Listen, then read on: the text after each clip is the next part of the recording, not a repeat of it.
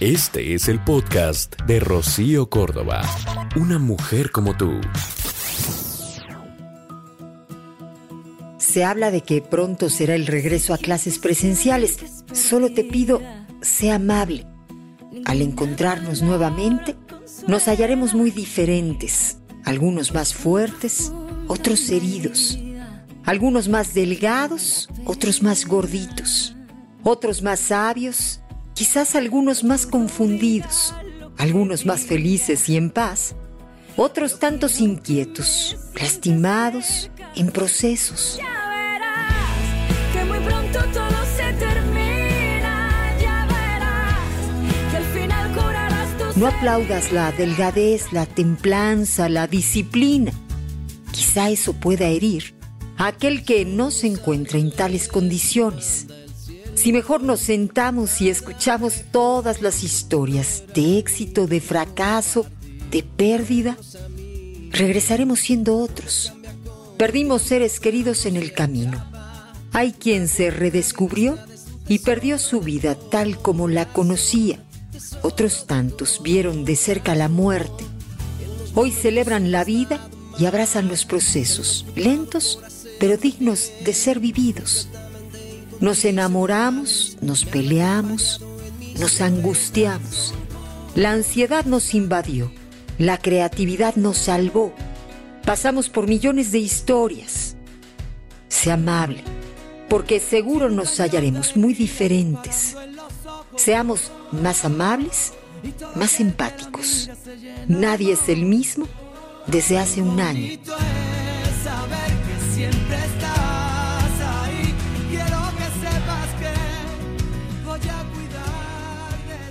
Pues qué tal que regresamos a clases este en el último momento de forma inesperada. Eh, nos avisaron que el próximo 7 de junio los niños pueden regresar a clases. Es el día programado para esto. Eh, se anunció a través de una publicación en la Gaceta Oficial el pasado viernes 29 de mayo y se establecen, vamos, las disposiciones específicas para reanudar actividades en centros escolares como clases con duración de 50 minutos y los recreos escalonados. Cabe recordar que el regreso a las aulas va a ser, ojo, de manera voluntaria, gradual, escalonada tanto en escuelas públicas como en escuelas eh, privadas de, de nuestra ciudad. Y asimismo deberán de implementar las siguientes medidas de protección para la salud en estos centros educativos. Mira, primero hay que establecer entradas escalonadas del alumno, esto de acuerdo a las características de la escuela, grados, número de grupos, asignaturas, pero también es indispensable el uso de cubrebocas durante toda la estancia en el centro escolar. Hay que priorizar la utilización de espacios abiertos para el desarrollo de actividades, mantener abiertas las puertas, las ventanas para garantizar la adecuada eh, ventilación de las aulas, garantizar la distancia de un metro y medio entre bancas o butacas. Este, uso opcional de uniforme, duración máxima de 50 minutos por clase para facilitar la ventilación de las aulas, establecer horarios escalonados para los recesos, limpieza diaria de la escuela y salones de clases antes de iniciarlas y concluirlas, suspensión de cualquier tipo de ceremonia, evento, reuniones, lavado constante de manos, habilitar, eh, vamos, de sentidos de circulación para la entrada y la salida, implementar filtros sanitarios en casa por parte de los padres, madres o tutores, este, bueno, pues para evitar que el alumno eh, presente algunos síntomas de COVID, hay que, eh, bueno, pues estar cuidando eh, que no haya ningún síntoma, hay que tomarles la temperatura. Evitar compartir materiales útiles escolares en caso de que algún integrante de la comunidad escolar presente un síntoma relacionado con COVID-19. Tendrá que resguardarse en su casa, dar aviso, por supuesto, de inmediato al centro educativo. Y eh, yo me pregunto, digo, ya esto es lo que dicen, ¿no? En la Gaceta Oficial y cuáles son las disposiciones y las implementaciones que se tendrán que hacer, pero ¿de veras te cae que no se van a quitar el cubreboca los chavitos? ¿Y tú crees que van a mantener la sana distancia? Digo, yo nada más me pregunto, ¿no? O sea, porque eso es lo que dice el papel. Y está bien que diga el papel eso, ¿no? Digo, es lo que tiene que decir. Pero la realidad es otra. O sea, tú te imaginas después de un año y cacho que sacas a los chamacos y se vuelven a encontrar con sus amiguis, con este, pues su cuatachón del alma, con, con este su amigo que extrañaban. Este, vamos, creo que va a ser difícil, ¿no? Al final de cuentas. Así que, mira, hablar con los hijos. Sobre todo yo eh, me inclinaría más por no compartan lunch, ¿no? Este, mijito, lávate las manos, si puedes, de manera constante, que también no sé si a las mamás nos vayan a hacer mucho caso, pero este, quiero decir, hasta los adultos nos pasa, ¿no? Con quien ya te has permitido, pues en la convivencia, este, pues se nos va olvidando la sana distancia. En la convivencia vamos perdonando el quitarnos el cubreboca a veces, pues por ejemplo con tu hermana o con tu amiga con la que ya empiezas a verte, este, y la realidad es que vamos, este, implica un riesgo, lo sabemos bien. Sin embargo, eh, pues creo que emocionalmente también los chavitos ya necesitaban de forma urgente el, empezar a socializar, ¿no? Ojalá que las escuelas estén realmente bien organizadas en el sentido que no, eh, pues no hayan muchos niños eh, sí, al mismo tiempo, como decían, la entrada escalonada, los recreos escalonados, es decir, no juntar a tantos al mismo tiempo, ventilación total. Los mismos maestros podrían decir, a ver, vamos a empezar a ir a lavarnos las manos escalonadamente. Este, no sé, eh, es, es un reto y probablemente, bueno, pues, este, funcione bien. Yo quiero pensar, ¿no? Ya estamos muy cansados de estar guardados. Eh, los adultos, ahora imagínate los chavillos, ¿no? Que traen mucho más pila y mucho más punch que nosotros en este sentido. Estoy con la especialista que nos va a aclarar pues este tema que traemos en la mente tanto las mamás como los hijos y es que tengo el gusto de estar con Alicia Rábago. Ella es licenciada en pedagogía Egresada con eh, mención honorífica de la Universidad Panamericana, cuenta con un diplomado en desarrollo humano, así como la maestría en ciencias de la orientación familiar y maestría en educación, neurocognición y aprendizaje. Autora de los libros Edúcalos a pesar de sí mismos y Edúcalos para que los demás los quieran. Mi querida Alicia, ¿cómo estás? Muchísimas gracias por la invitación, gracias por, por dejarme platicar contigo y con tu audiencia. Oye, Alicia, pues así, de manera inesperada, vamos en el último minuto, nos avisan que regresan los niños a clases presenciales el próximo 7 de junio. Hay que destacar que esto será de manera eh, voluntaria, cauta, vamos, gradual, escalonada, pero, pero pues ya se habla del regreso y creo que independientemente, vamos, de que las familias sientan esta eh, inseguridad de pues enviar a los hijos por el asunto de, del miedo al virus que continúa. Vamos, dime tú, Alicia, ¿qué tan provechoso puede ser emocionalmente hablando el volver a clases presenciales y además a estas alturas del año escolar? Es que tiene, tiene como muchas vistas, ¿no? Tú yo tocaste una, que es esta preocupación de que muchas familias digan, va a volver, eh, si estamos hablando, por lo menos quedará un mes de clases, saldrán la primera semana de julio, más o menos son las fechas de salida de clases. Entonces hay gente que piensa y dice, por un mes no me voy a arriesgar y no lo voy a enviar. Pero también mucha población eh, ve a sus hijos ya deseosos y además con la necesidad, no solo el deseo, sino la necesidad de salir de casa, de socializar, de tener contacto con otras personas. Y hay, hay también familias en donde dicen, bueno, en el colegio que está cerca, eh, están teniendo los cuidados eh, requeridos. Nosotros como padres hemos ido a limpiar, nosotros hemos visto cuántas bancas va a haber por salón, hemos eh, implementado lavabos nuevos, hemos tratado de poner gel y hablar con los hijos sobre el cubrebocas y la sana distancia. Yo creo que mm, aquí sí va a depender mucho de la visión que cada familia tenga, de los cuidados que ha tenido cada familia con sus hijos y de qué tanto han entendido los niños pues que el cubrebocas es suyo, que hay que no abrazar, no besar por mucha emoción que te dé ver a tus amigos y eh, qué consciente también están los profesores de poder mantener con calma a un salón.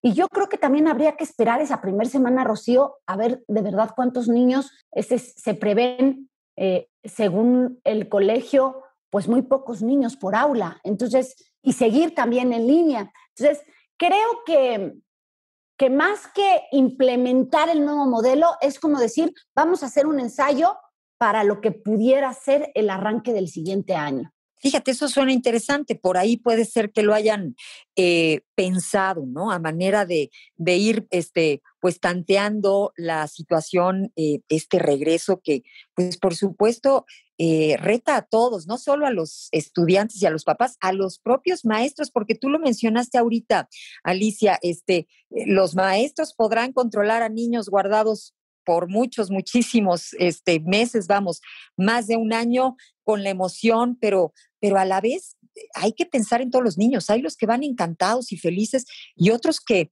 pues literalmente pueden tener este síndrome eh, que después de estar muy guardado, pues tienes miedo de salir, ahora de volver a enfrentar, sobre todo a los que les cuesta trabajo esto de la eh, socialización, Alicia.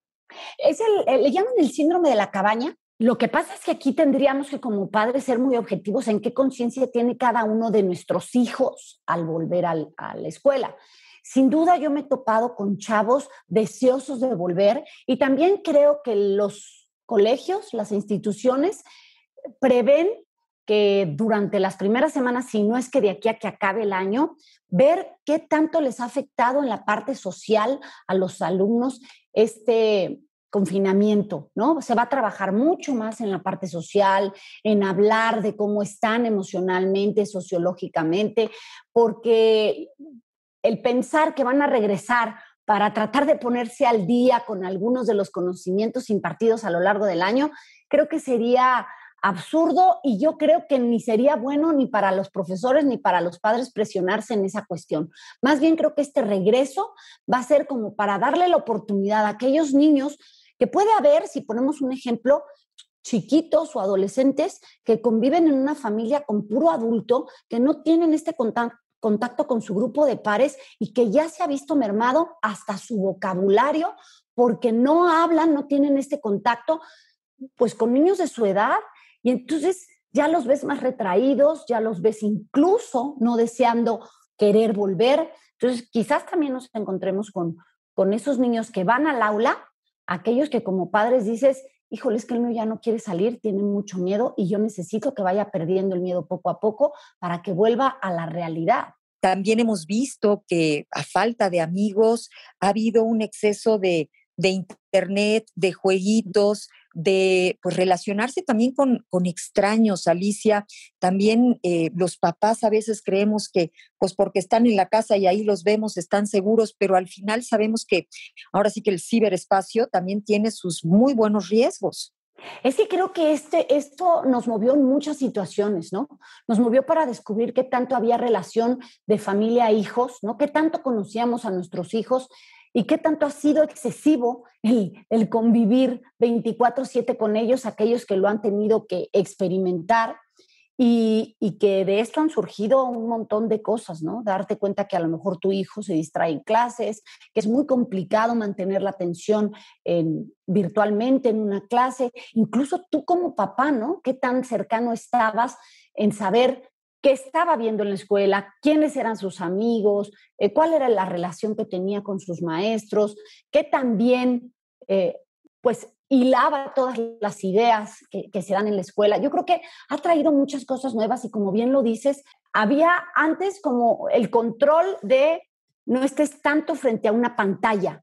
Y hoy cuando hablamos con niños y con adolescentes, te dicen, es que estoy muchas horas en una pantalla, ya sea de, tomando clases en televisión, pero luego me piden mis trabajos también eh, en sí, una pantalla. Y luego cuando quiero jugar, pues también lo hago frente a una pantalla.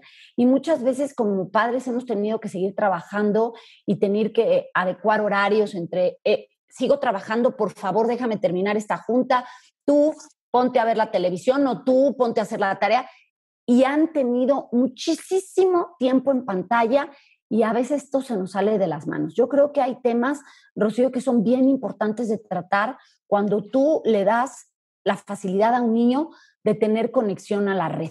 Hay cosas que no se te deben de pasar y que antes de que surjan debe haber una prevención. Hablar con ellos, tratar de hablar de qué es ser un ciudadano digital, qué requerimientos tienes cuando estás navegando en una red, qué peligros existen, porque como papás sí decimos, ay, es peligroso que alguien te contacte y no lo conozcas, es como de lo más que hablamos, pero hay muchas cosas más en la red, ¿no? Toda la violencia, pornografía, que, que con tres clics estás en pornografía, eh, o sea, no es solo el, el, la prevención del cuidado, de no des tus datos, no subas fotos, no te metas a redes que no son, sino además eh, la cantidad de imágenes que a lo mejor los niños no buscan, pero aparecen. Totalmente. Fíjate, un tema muy importante que no sé si, si las propias escuelas lo hablaron, ¿no? O sea, porque tú lo dices bien, nos agarró esto también a los papás ocupados, queriendo sacar también la chamba, eh, librando el trabajo. Vimos cómo perdieron muchos papás también eh, pues sus empleos. Y creo que este era un tema importante tratado por los papás o por las escuelas, pero creo que al final no lo trató a, profundidad nadie. Todos esos eh, peligros y todas esas responsabilidades como ciudadano del ciberespacio que tendrían que conocer perfectamente bien todos los niños. Pero en fin, eh, mi querida Alicia, ¿cuáles pueden ser específicamente esos miedos, vamos, esos retos principales a los que van a estar enfrentándose nuestros hijos, porque probablemente de esto podríamos estar platicando este fin de semana, bueno, previo al, al regreso a clases o en estos días con nuestros hijitos, de, de, vamos, este, ¿a qué se van a enfrentar? Yo creo que aquí, fíjate qué, qué, pregunta tan importante, porque en la medida en que tú como padre le transmitas este volver a, a, a la realidad que será volver al colegio, pues tendrás que hablar con él de que no van a ser tantos compañeros, que es porque se van a seguir cuidando, que hay que tener mucho cuidado con la sana distancia, con lavarse las manos continuamente, con cuidar su cubrebocas, con tratar de respetar el que algún compañero pueda tener más miedo que otro y ser muy tolerante a hasta comentarios, ¿no? Oye, es que mi mamá dice que no me quiere mandar a la escuela porque es una tontería. Vamos a poner un, una frase muy sencilla. Y, y, por otro lado, el niño diciendo, pues mi mamá dice que es absurdo que nos tengan tiempo encerrados. Y entonces se empieza a dar eh, situaciones en donde tu mamá, mi mamá, yo lo pienso, es que claro, a ti no, no perdiste a nadie y, y yo sí, en donde hoy se ve, Rocío, hoy tú sales a la calle y, estamos poco tolerantes porque la incertidumbre eh, genera eso, genera irritabilidad, genera miedo. Y, yo creo que lo principal es que si tú como padre has decidido que tu hijo vuelva presencialmente a un aula, debes de estar muy preparado emocionalmente también para que el niño te haga preguntas, para que el niño te cuestione y para que tú trates de hablar desde lo que tú crees y piensas que hay que respetar a los demás también. El que tú pienses que es necesario que él vaya presencialmente a la escuela no quiere decir que una mamá que todavía no se sienta capaz o segura de enviarlo esté incorrecto. Yo creo que aquí hay que trabajar muchísimo, muchísimo en la empatía, en la tolerancia y en el respeto. Y si creo que hay algo que este confinamiento nos ha enseñado, es que nos hacía falta trabajar en esas habilidades que tanto necesitamos para poder convivir como seres humanos. Eso me encanta, la empatía, eh, ingrediente indispensable para que los niños vuelvan eh, y para que entre ellos, eh, vamos, se cuiden, se respeten y, se toleren, ¿no? En este regreso a clases. Fíjate, Alicia, yo es, estaba leyendo una reflexión en donde decía, vamos a volver algunos más flacos, otros más gordos, hasta en eso hay que ser empáticos eh, respetuosos, amorosos, vamos, este, no juzgar. Y, y, sí sería también otro tema platicar con los hijos, ¿no? Por supuesto, imagínate en una edad en secundaria, que hay una edad en donde los niños dan estirón. Eh, imagínate a los chavos volver a verse con 10 centímetros más después de un año, ¿no? O sea, es, ¿cómo estás? ¿No? Este, ¿Cómo cambiaste en un año? ¿No? Ellos, ellos mismos en esa secundaria va a ser pues incluso estos cambios, mira, yo he tenido la oportunidad eh, eh, en estas semanas en estas últimas semanas de tener charlas con chavos, adolescentes desde 12 a 17 años, en donde ves que ellos están muy conscientes de lo que está sucediendo, están también cansados, están frustrados, eh, deseosos de ver a sus amigos, pero también hay otros que te dicen, yo estoy muy bien así. El, eh, el, el, ir al colegio y sentirme juzgado por mis compañeros o no formar parte de un grupo en el que yo no pertenecía, hoy me hace más feliz estar en mi casa y contar con dos amigos y no sentirme observado. Fíjate cómo las realidades de cada uno de nosotros pueden ser distintas. Entonces, eh, a lo mejor un chiquito muere de ganas de ver a sus compañeros, un chiquito de 6, 7 años ya desea verlos, pero también me ha tocado quienes te dicen, ah, pero si los voy a poder ver y no me van a dejar acercarme a ellos, pues entonces me quedo como estoy. O sea, yo creo que aquí tendríamos que preguntarles a nuestros hijos. Sin duda habrá familias en donde, pues, la opción sea volver presencialmente porque papá y mamá ya volvieron a trabajar, porque no hay quien cuide a los niños, porque es necesario, porque hay veces, hay cosas y, cosas y situaciones y familias en donde, eh, aunque haya ese temor, ese miedo y esa incertidumbre, hay que volver. Entonces, para mí lo más importante en este regreso a clases es hablar en familia, es qué piensas, qué sientes, qué te preocupa y cómo podemos hacer para estar tranquilos todos. Primero en familia y luego, si es necesario, transmitirlo a la maestra. Oiga, yo lo veo medio miedoso, por favor, échele un ojito, fíjese que todavía está como renuente, tiene mucho miedo porque a lo mejor perdió a alguien. Y, y te apuesto que los profesores, que también están deseosos de volver, porque también he hablado con ellos, deseosos de volver, acogerán a todos esos niños y poco a poco irán leyendo qué pasó en este año y poquito más de confinamiento y serán ese apoyo emocional que, que siempre han sido cuando la, espacio, cuando la escuela es tu espacio. Entonces, creo que hay que tener calma, hay que aprender a leer hasta los silencios de nuestros hijos, pero no dejar de hablarlo, no, no porque tengo que mandarlo, no le pregunte cómo se siente. Ok. Fíjate, tú mencionas a los maestros y de verdad yo, yo tengo eh, pues también claro que no es nada más cómo regresan los niños, sino cómo están los maestros que seguramente Alicia también les, les sacó de onda el que de un día a otro nos enteramos que ¡pum! O sea, el 7 de junio vuelven a, las aulas y sí, quiero pensar que ellos también eh, van a estar listos, este, ya están vacunados, ¿no? O sea, que no tienen este temor tan grande al virus, que, van seguros, eh, pero también emocionalmente, porque todos somos humanos, todos vivimos este, este confinamiento y que estén los maestros, vamos, en ese canal, muy dispuestos a entender que los niños necesitan que, pues antes que nada, ninguna lección, eh, salgan muchas veces el cómo estás, cómo te sientes, cómo te ha ido, creo que, vamos, es indispensable. Para cerrar esta entrevista, Alicia, ¿tú vas a mandar a tus hijos? Fíjate que en el colegio de mis hijos no han, no han pedido el regreso a clases. Fíjate, en, okay. en, en, el, en, el, colegio de mis hijos, porque como está abierto a que cada institución pueda eh, tener la apertura de decidir eh, cómo hacerlo, sobre todo en colegios privados, yo no he recibido notificaciones, pero si me lo hubieran enviado, eh, no, Ok, es que es al, importante. Sí, Ajá. sobre todo, al, y te voy a dar la razón principal. Creo que ¿Sí? mis hijos sí están conscientes de que hay que cuidarse, incluso eh, cuando yo he tenido que salir y regreso, son de los que, a ver, y lávate las manos, y no te quitaste el cubrebocas, o sea, están muy, muy conscientes de su cuidado para el cuidado de otros. No me preocuparía eso. Pero, eh, mira, hasta lo veo porque eh, la organización ahorita, la logística de mi casa sería más complicado llevar a un, un lado, llevar al otro al otro, ¿no? No contarían con este regreso de autobuses, bueno, uniformes. Te estoy hablando del crecimiento. En el último año mi hijo creció 10 centímetros, no tiene uniforme. Entonces, simplemente volver a comprar uniformes para dos, tres semanas, porque además él ya está en preparatoria y está por exentar las materias si le va bien, va a ser una semana, dos semanas. Por eso es que creo que hay muchos colegios que esta parte del regreso lo han tomado con mucha cautela.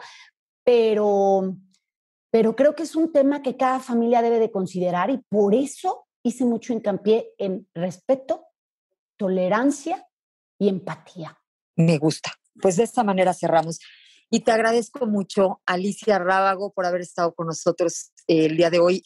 Eh, redes sociales para que la gente te siga, te busque. Estoy en todas las redes sociales como Alicia Rábago, así, Alicia Rábago. En la única que estoy diferente es en, Instagram como Edúcalos para que los demás.